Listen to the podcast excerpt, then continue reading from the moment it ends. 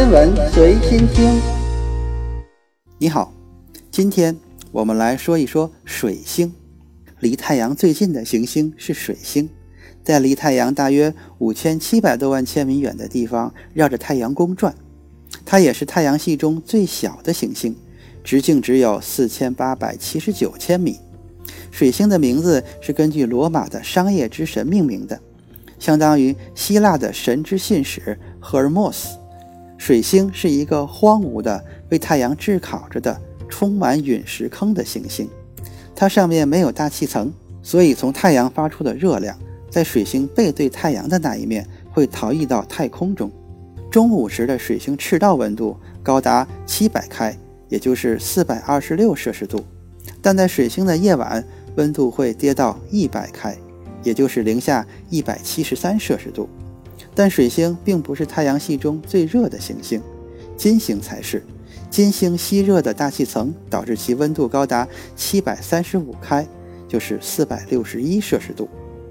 早期的天文学家们没有意识到水星是一个单独的行星，他们认为它是两个分开的行星，一个是日落后看到的，一个是早上日出前看到的。甚至第一台初级望远镜都没有揭开水星的神秘面纱。直到一九七四年，第一个探测器经过水星。天文学家们才得以一窥水星的真实面貌。水星绕太阳一圈需要八十八天，金星则需要二百二十四点七天，地球则需要三百六十五点二五天。因为水星是太阳系中离太阳最近的行星，所以它的公转速度最快。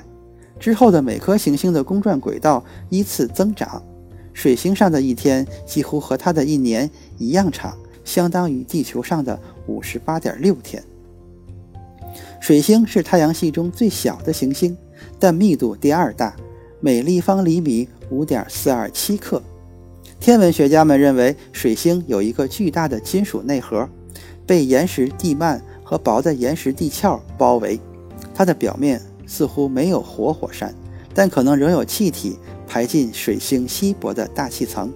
与金星一样。水星绕太阳运行的轨道在地球轨道之内，是一颗地内行星。从地球上看，它和太阳的角度最大不会超过二十八度。它离太阳如此近，意味着我们只能在傍晚和清晨的西方或东方的地平线上看到它。这时的它一般呈现为一个明亮的类星体，但比金星更难观察到。从望远镜中可以看到水星的全部相位。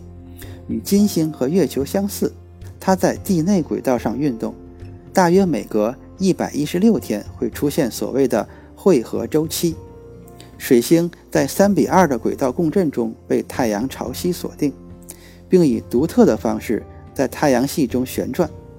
与固定恒星不同，它每公转两次完成三次自转。从太阳上看，在一个随轨道运动而旋转的参照系中。它似乎每两个水星年只旋转一次，因此在水星上每两年才能看见一个白天。